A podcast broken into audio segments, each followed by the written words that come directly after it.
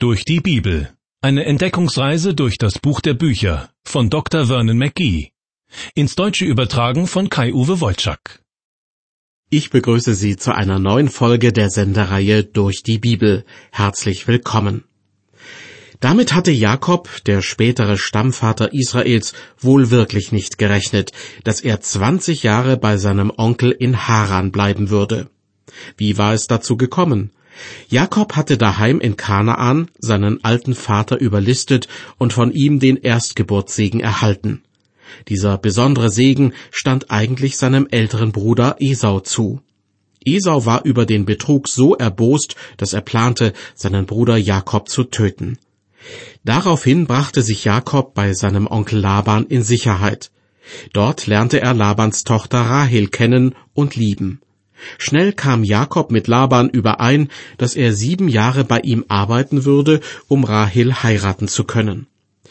Nach sieben Jahren gab es dann tatsächlich eine Hochzeit, doch als die Braut ihren Schleier entfernte, musste Jakob entsetzt feststellen, dass diesmal er der Betrogene war. Sein Onkel hatte ihm Lea, die ältere Schwester Rahels, zur Frau gegeben, weil es so üblich war, zuerst die Ältere unter die Haube zu bringen, so behauptete jedenfalls Laban.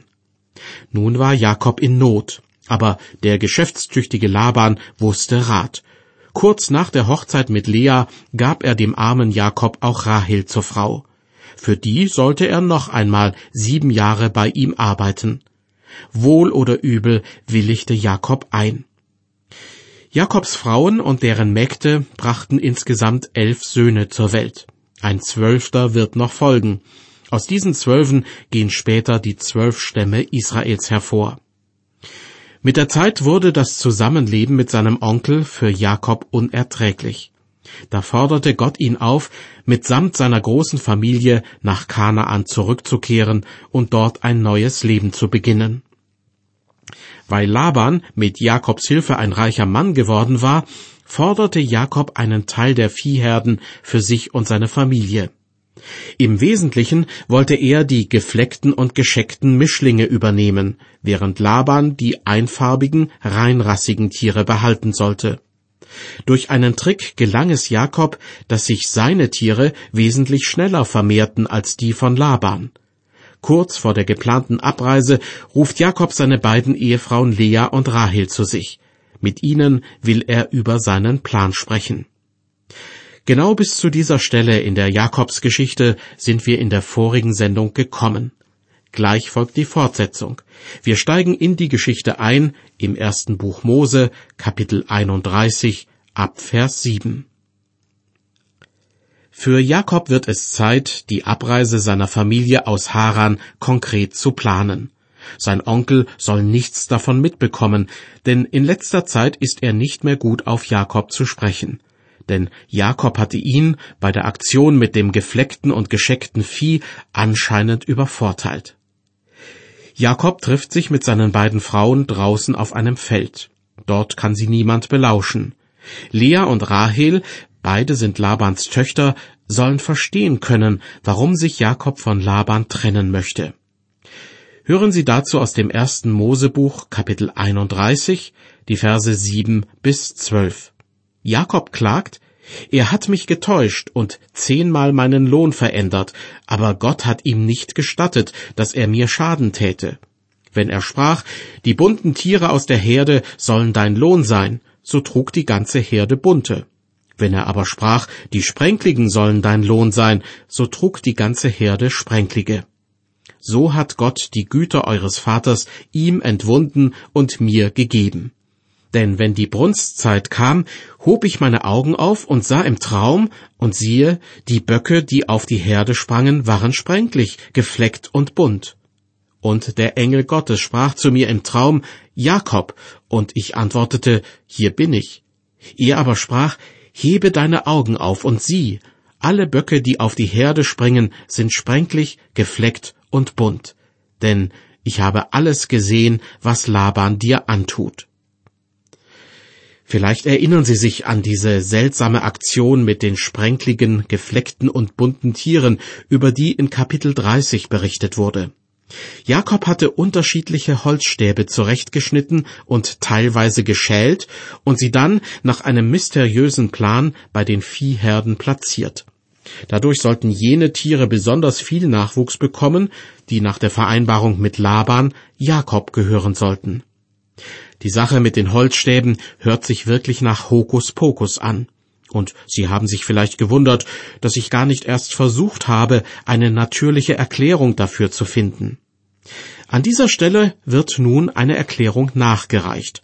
Und zwar nicht von mir, sondern von Jakob. In Kapitel 31, Vers 12 wird er mit den Worten zitiert, und der Engel Gottes sprach zu mir im Traum. Gott war es also, der die Sache mit den Holzstäben veranlasst hatte. Deshalb bringt es nichts, nach einer natürlichen, einer naturwissenschaftlichen Erklärung für dieses Phänomen zu suchen. Warum Gott so außergewöhnlich gehandelt hat, das wird eindeutig begründet. Denn ich habe alles gesehen, was Laban dir antut. Gott sorgt also dafür, dass Jakob nicht leer ausgeht, wenn er Laban den Rücken kehrt. Nachdem einige Zeit ins Land gegangen ist, hat sich das Blatt gewendet. Jakob gehören so viele Tiere, dass Laban neidisch auf ihn wird und sich betrogen fühlt. Jakob fürchtet wohl sogar, es könnte zu einem handgreiflichen Konflikt kommen, wenn Laban erfährt, dass sich Jakob mit seiner Familie aus dem Staub machen will. Deshalb möchte Jakob heimlich abreisen. Noch ist er dabei, seine beiden Frauen von seinem Plan zu überzeugen. Außerdem erzählt er ihnen, dass Gott im Traum zu ihm gesprochen hat. Vers 13 Ich bin der Gott, der dir zu Bethel erschienen ist, wo du den Stein gesalbt hast, und du hast mir da selbst ein Gelübde getan. Nun mach dich auf und zieh aus diesem Lande und kehre zurück in das Land deiner Verwandtschaft. Ich bin der Gott, der dir zu Bethel erschienen ist. Das ist schon sehr lange her. Damals war Jakob vor seinem Bruder Esau geflohen, nachdem er ihn um den Erstgeburtssegen seines Vaters betrogen hatte. Auf seiner Flucht hatte Jakob in der allerersten Nacht in der Wildnis bei Bethel übernachtet. Da war ihm Gott im Traum erschienen, hatte versprochen, ihn zu behüten und irgendwann wieder nach Kanaan zurückzubringen. Dieser Zeitpunkt ist jetzt gekommen. Nun mach dich auf und zieh aus diesem Lande und kehre zurück in das Land deiner Verwandtschaft, heißt es im gerade gelesenen Vers 13. Ein Grund dafür könnte sein, dass in Haran fremde Götter verehrt wurden. Deshalb hatte Gott schon vor langer Zeit Abraham von dort weggeholt und nach Kanaan geschickt. Selbst im Haus Labans gab es einen Hausgott, von dem später noch die Rede sein wird. Die elf Söhne Jakobs sollten manche Unsitten erst gar nicht kennenlernen. Bleibt nur noch die Frage, wie Jakobs Frauen Lea und Rahel auf die Auswanderungspläne ihres Mannes reagieren. Immerhin sind sie gefordert, ihren Vater Laban zu verlassen. Die Antwort steht in den Versen 14 und 15. Da antworteten Rahel und Lea und sprachen zu ihm, Wir haben doch kein Teil noch Erbe mehr in unseres Vaters Hause. Haben wir ihm doch gegolten wie die Fremden, denn er hat uns verkauft und unseren Kaufpreis verzehrt. Das Urteil der beiden Frauen über ihren Vater ist hart, aber wohl gerecht. Er hat seinen Neffen Jakob lange für sich arbeiten lassen und ihm dafür seine beiden Töchter gegeben. Und den Wohlstand, den er mit Jakobs Hilfe erwirtschaftet hat, scheint er vor allem für sich ausgegeben zu haben. Manchmal habe ich den Eindruck, dass der richtige Umgang mit Geld und Wohlstand für manche Menschen zu einer richtigen Charakterprüfung wird. Wenn ich höre, wofür manche Christen ihr Geld ausgeben, dann stehen mir gelegentlich die Haare zu Berge, und Christen in Leitungsverantwortung geben ja nicht nur ihr eigenes Geld aus. Lea und Rahel beurteilen das Verhalten ihres Vaters also recht kritisch hören wir, was sie ihrem Ehemann Jakob raten. Vers 16. Fürwahr, der ganze Reichtum, den Gott unserem Vater entzogen hat, gehört uns und unseren Kindern. Alles nun, was Gott dir gesagt hat, das tu. Ich bewundere diese beiden Frauen. Sie haben, wie man so schön sagt, den vollen Durchblick. Sie erkennen, dass sich ihr Vater unrechtmäßig an ihnen bereichert hat und dass Gott nun für einen Ausgleich gesorgt hat. Deshalb stehen sie hinter ihrem Ehemann Jakob und geben ihm freie Hand, das zu tun, was er für richtig hält. In den Versen 17 bis 19 wird berichtet, da machte sich Jakob auf und lud seine Kinder und Frauen auf die Kamele und führte weg all sein Vieh und alle seine Habe, die er in Mesopotamien erworben hatte, dass er käme zu Isaak, seinem Vater, ins Land Kanaan. Laban aber war gegangen, seine Herde zu scheren, und Rahel stahl ihres Vaters Hausgott. Wieder einmal hat Jakob es eilig, sich auf und davon zu machen, fast so wie vor zwanzig Jahren, als er sein Elternhaus verließ. Damals flüchtete er vor seinem Bruder Esau, der damit gedroht hatte, ihn umzubringen. Jetzt will sich Jakob vor Laban in Sicherheit bringen, hat allerdings alles generalstabsmäßig vorbereitet. Und noch einen Unterschied gibt es. Damals hatte Jakob seinen Bruder um dessen Erstgeburtssegen gebracht. Jakob war also selbst schuld daran gewesen, dass ihm sein Bruder nach dem Leben trachtete. Diesmal war Jakob das Opfer, sein Onkel hatte ihn und seine Arbeitskraft jahrelang ausgebeutet. Interessant ist die Bemerkung in Vers 19. Und Rahel stahl ihres Vaters Hausgott. Tatsächlich also gibt es im Hause Labans ein gewisses Maß an Götzenverehrung. Wie gut, dass Jakobs Kinder nicht länger in diesem Umfeld aufwachsen müssen so wie Rahel, die wahrscheinlich von Kindesbeinen an diese Götzenfigur besonders schätzte. In einem unbeobachteten Moment lässt sie die Figur aus dem Haus ihres Vaters einfach mitgehen, ohne zu ahnen, dass dieser Hausgott sehr anhänglich ist und schon bald wieder zurück nach Hause will. Jakob dagegen hatte vor Jahren tatsächlich geglaubt, dass er Gott davonlaufen könnte. Als er von zu Hause weglief, rannte er nicht nur seinem Bruder davon, sondern dachte auch, dass er Gott davonlaufen könnte, sprich, dass er sich für seine betrügerische Tat vor Gott nicht rechtfertigen müsste. Doch schon in der ersten Nacht war ihm Gott in Bethel im Traum begegnet. Damals kam er zu der wichtigen Erkenntnis, für wahr, der Herr ist an dieser Stätte, und ich wusste es nicht. Gott kann man nicht davonlaufen. Viele Jahrhunderte nach dem Stammvater Jakob schreibt David in einem Psalm, Herr, wohin soll ich gehen vor deinem Geist, und wohin soll ich fliehen vor deinem Angesicht? Führe ich gen Himmel, so bist du da. Bettete ich mich bei den Toten, siehe, so bist du auch da. Eine erschreckende Erkenntnis für Menschen, die Gott loswerden möchten aber ein großer Trost für alle, die ihre Hoffnung auf ihn setzen. Nicht einmal der Tod kann uns von Gott trennen. In Psalm 139, aus dem ich eben zitiert habe, heißt es weiter, Nähme ich Flügel der Morgenröte und bliebe am äußersten Meer, so würde auch dort deine Hand mich führen und deine Rechte mich halten. Zurück zu Jakob und seiner geplanten Flucht nach Kanaan. Er wartet offenbar ab, bis sein Onkel draußen bei seinen Tieren beschäftigt ist. Laban aber war gegangen, seine Herde zu scheren, heißt es im ersten Mosebuch, Kapitel 31, Vers 19. Das konnte ganz schön weit entfernt sein, weil die Schafe auf sehr großen Weideflächen gehalten wurden. Weiter heißt es ab Vers 20, und Jakob täuschte Laban den Aramäer damit, dass er ihm nicht ansagte, dass er ziehen wollte. So floh er mit allem, was sein war, machte sich auf und fuhr über den Euphrat und richtete seinen Weg nach dem Gebirge Gilead.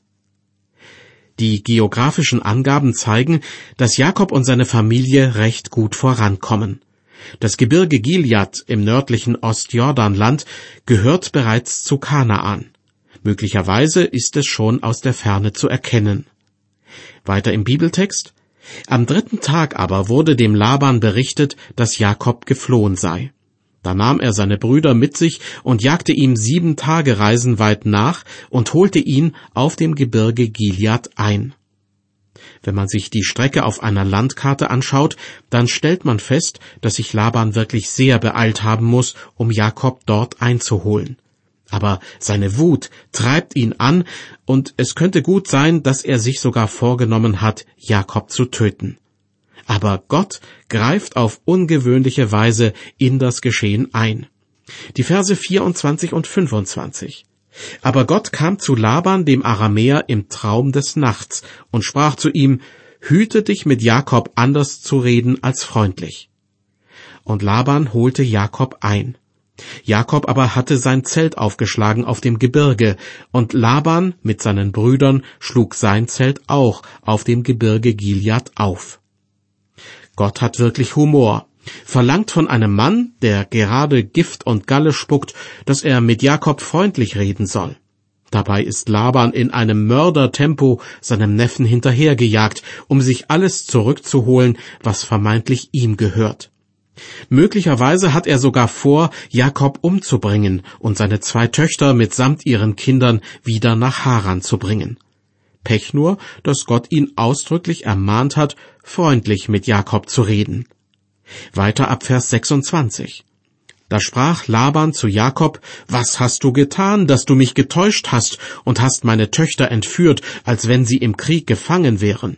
Warum bist du heimlich geflohen und hast mich hintergangen und hast mir's nicht angesagt, dass ich dich geleitet hätte mit Freuden, mit Liedern, mit Pauken und Harfen? Na ja, ob man diese Rede als freundlich bezeichnen kann, auf jeden Fall versucht Laban, seinem Neffen ein schlechtes Gewissen einzureden. Er soll sich schuldig fühlen, weil er seiner Familie eine schöne Abschiedsparty vorenthalten hat. Außerdem hätte sich Laban doch so gern von allen verabschiedet und ihnen mit weißen Taschentüchern hinterhergewinkt. Geht's noch ein bisschen rührseliger? Jawohl. Laban hält Jakob vor, und du hast mich nicht einmal lassen, meine Enkel und Töchter küssen. Nun, du hast töricht getan. Ich hätte wohl so viel Macht, dass ich euch Böses antun könnte, aber eures Vaters Gott hat diese Nacht zu mir gesagt, hüte dich mit Jakob anders zu reden als freundlich. Und wenn du schon weggezogen bist und sehntest dich so sehr nach deines Vaters Hause, warum hast du mir dann aber meinen Gott gestohlen? Laban gesteht also ein, dass Gott ihn dazu veranlasst hat, freundlich mit Jakob zu reden. Interessanterweise distanziert er sich aber gleichzeitig von Gott, denn er bezeichnet ihn als eures Vaters Gott. Und im nächsten Atemzug erkundigt er sich, warum hast du mir meinen Gott gestohlen? Weder Laban noch Jakob wissen zu diesem Zeitpunkt, dass Rahel die Götzenfigur entwendet hat. Weiter ab Vers 31. Jakob antwortete und sprach zu Laban, ich fürchtete mich und dachte, du würdest deine Töchter von mir reißen. Bei wem du aber deinen Gott findest, der sterbe. Hier vor unseren Brüdern, suche das Deine bei mir und nimm's hin. Jakob wusste aber nicht, dass Rahel ihn gestohlen hatte.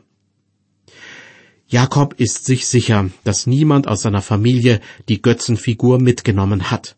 Außerdem glaubt er seinem Onkel kein Wort mehr, aber der ihm auch nicht. Das gute Vertrauensverhältnis, das zwischen den beiden einmal bestanden hat, ist völlig zerbrochen. Und das, nachdem sie zwanzig Jahre in enger Nachbarschaft gelebt haben. Ab Vers 33 wird berichtet, da ging Laban in die Zelte Jakobs und Leas und der beiden Mägde und fand nichts. Und ging aus dem Zelte Leas in das Zelt Rahels. Rahel aber hatte den Hausgott genommen und unter den Kamelsattel gelegt und sich darauf gesetzt. Laban aber betastete das ganze Zelt und fand nichts. Da sprach sie zu ihrem Vater, Mein Herr, zürne nicht, denn ich kann nicht aufstehen vor dir, denn es geht mir nach der Frauen Weise. Daher fand er den Hausgott nicht, wie sehr er auch suchte. Tatsächlich hat Laban seinen Töchtern zugetraut, dass eine von ihnen die Götzenfigur gestohlen haben könnte. Aber Rahel ist ein raffiniertes Persönchen, genauso durchtrieben wie ihr Herr Papa. Sie versteckt die Figur unter einem Kamelsattel, setzt sich obendrauf und lügt ihren Vater an. Sie behauptet, dass es ihr zurzeit nicht so gut geht, weil sie gerade ihre Tage hat. Wirklich eine wunderbare Familie, aus der Rahel stammt. Der Diebstahl der Götzenfigur eines Hausgottes ist übrigens eine ziemlich ernste Sache gewesen. Wer im Besitz dieses Hausgottes war, der wurde als rechtmäßiger Eigentümer des ganzen Hausstandes angesehen. Laban fürchtete also, dass Jakob die Figur mitgenommen hat und deshalb später einmal alles erben wird. Deshalb versteht Laban in dieser Angelegenheit keinen Spaß und durchsucht sämtliche Zelte. Als er nichts findet, kann Jakob aufatmen und beginnt nun seinerseits seinen Onkel und Schwiegervater zurechtzuweisen. Die Verse 36 bis 41. Und Jakob wurde zornig und schalt Laban und sprach zu ihm, was hab ich Übles getan oder gesündigt, dass du so hitzig hinter mir her bist? Du hast all meinen Hausrat betastet. Was hast du von deinem Hausrat gefunden? Lege das Heer vor meinen und deinen Brüdern, dass sie zwischen uns beiden richten. Diese zwanzig Jahre bin ich bei dir gewesen, deine Schafe und Ziegen haben keine Fehlgeburt gehabt, die Widder deiner Herde habe ich nie gegessen. Was die wilden Tiere zerrissen, brachte ich dir nicht, ich musste es ersetzen. Du fordertest es von meiner Hand, es mochte mir des Tages oder des Nachts gestohlen sein. Des Tages kam ich um vor Hitze und des Nachts vor Frost, und kein Schlaf kam in meine Augen. So habe ich diese zwanzig Jahre in deinem Hause gedient, vierzehn um deine Töchter und sechs um deine Herde, und du hast mir meinen Lohn zehnmal verändert. Laban hatte sich seinem Neffen gegenüber äußerst unfair verhalten. Für eine extra Portion Fleisch musste er extra bezahlen. Versichert war er auch nicht. Wenn ein Schaf von einem wilden Tier gerissen wurde, musste er Schadenersatz leisten. Tag und Nacht musste er die Herde bewachen, egal ob es kalt wurde oder ob es vor Hitze kaum auszuhalten war. Und an einen Sommerurlaub war schon gar nicht zu denken. Alles das hat Jakob durchgemacht. Er, der sich selbst immer für so schlau gehalten hatte der dachte, dass er sich für seine Betrügereien niemals vor Gott und Menschen rechtfertigen müsste. Aber Gott hat ihn spüren lassen, was der Mensch sät, das wird er ernten. Zu Hause bei seinen Eltern und seinem Bruder hatte er sich nicht unterordnen wollen unter die Gebote und Weisungen Gottes, doch dann musste er sich den Geboten und Weisungen seines Onkels unterordnen. Erhobenen Hauptes wollte er sich eine Frau nehmen, Stattdessen musste er wie ein Knecht für seine Frau arbeiten.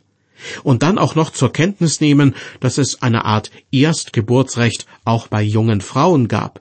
Zuerst sollte die älteste Tochter einer Familie verheiratet werden. Deshalb bekam Jakob, der jüngere Bruder, zuerst die ältere Schwester. Seinen Vater hatte er hintergangen, nun wurde er hintergangen, und zwar von seinem Schwiegervater. Und so, wie sich Jakob seinem Vater gegenüber als Lieblingssohn ausgegeben hatte, so werden Jahre später einige seiner Söhne ihn täuschen, und zwar im Hinblick auf die Identität seines angeblich getöteten Sohnes Josef. Besser als der Apostel Paulus im Galaterbrief kann man es wirklich nicht ausdrücken. Irret euch nicht, Gott lässt sich nicht spotten, denn was der Mensch sät, das wird er ernten. Zurück zum Bibeltext im ersten Buch Mose Kapitel 31. Nachdem Jakob seinem Onkel gegenüber so richtig Dampf abgelassen hat, kommt er zu einem recht versöhnlichen Schluss. Vers 42 Jakob spricht zu Laban, wenn nicht der Gott meines Vaters, der Gott Abrahams und der Schrecken Isaaks auf meiner Seite gewesen wäre, du hättest mich leer ziehen lassen. Aber Gott hat mein Elend und meine Mühe angesehen, und hat diese Nacht rechtes Urteil gesprochen. Vielleicht sind es diese Worte, die den Weg für ein friedliches Miteinander freimachen. Vielleicht hat auch Gottes Weisung an Laban, mit Jakob nur freundlich zu reden, dazu beigetragen. Auf jeden Fall wird ab Vers 43 berichtet, Laban antwortete und sprach zu Jakob, Die Töchter sind meine Töchter und die Kinder sind meine Kinder, und die Herden sind meine Herden, und alles, was du siehst, ist mein. Was kann ich heute für meine Töchter oder ihre Kinder tun, die sie geboren haben? So komm nun und lass uns einen Bund schließen, ich und du, der ein Zeuge sei zwischen mir und dir. Als Laban aufzählt, was ihm angeblich alles gehört, wird Jakob sicher noch einmal schwer geschluckt haben denn aus seiner Sicht hatte er sich das meiste schwer erarbeitet. Aber er willigt ein, mit Laban einen Vertrag bzw. einen Bund zu schließen und richtet als äußeres Zeichen einen Stein als Denkmal auf. Laban und seine Leute wiederum sammeln kleinere Steine und schichten sie aufeinander. Die nächsten drei Verse überspringe ich und lese weiter ab Vers 48. Da sprach Laban, der Steinhaufe sei heute Zeuge zwischen mir und dir. Daher nennt man ihn Galed und Mitzpah, denn er sprach, der Herr wache als Speer über mir und dir, wenn wir voneinander gegangen sind. Dieser Bund ist eine Art Friedensabkommen zwischen zwei Schlitzohren, deren Konflikte sich immer mehr hochgeschaukelt haben. Sie versprechen, sich gegenseitig nichts mehr wegzunehmen. Aber weil man ja nie weiß, ob der andere nicht doch, deshalb möge Gott auf beide aufpassen, dass sie künftig nichts Unrechtes tun. Gott wird es sehen, wenn du meine Töchter schlecht behandelst, fügt Laban noch hinzu. Doch dann kehrt Ruhe ein. Laban und Jakob versprechen sich feierlich, niemals in böser Absicht gegen den anderen an den Steinmalen vorbeizuziehen. Schließlich lädt Jakob alle Anwesenden zu einem gemeinsamen Abendessen ein. Auch die Nacht verläuft friedlich. Und am nächsten Morgen verabschiedet sich Laban von seinen Töchtern und seinen Enkelkindern und kehrt nach Hause zurück. Jakob freut sich darauf, nach zwanzig Jahren endlich wieder nach Hause zurückzukehren, sollte man jedenfalls meinen. Doch ihm steht eine Begegnung mit seinem Zwillingsbruder Esau bevor, der sich einst vorgenommen hatte, Jakob zu töten. Mehr dazu in der nächsten Sendung aus der Reihe Durch die Bibel. Ich würde mich freuen, wenn Sie dann wieder mit dabei sind.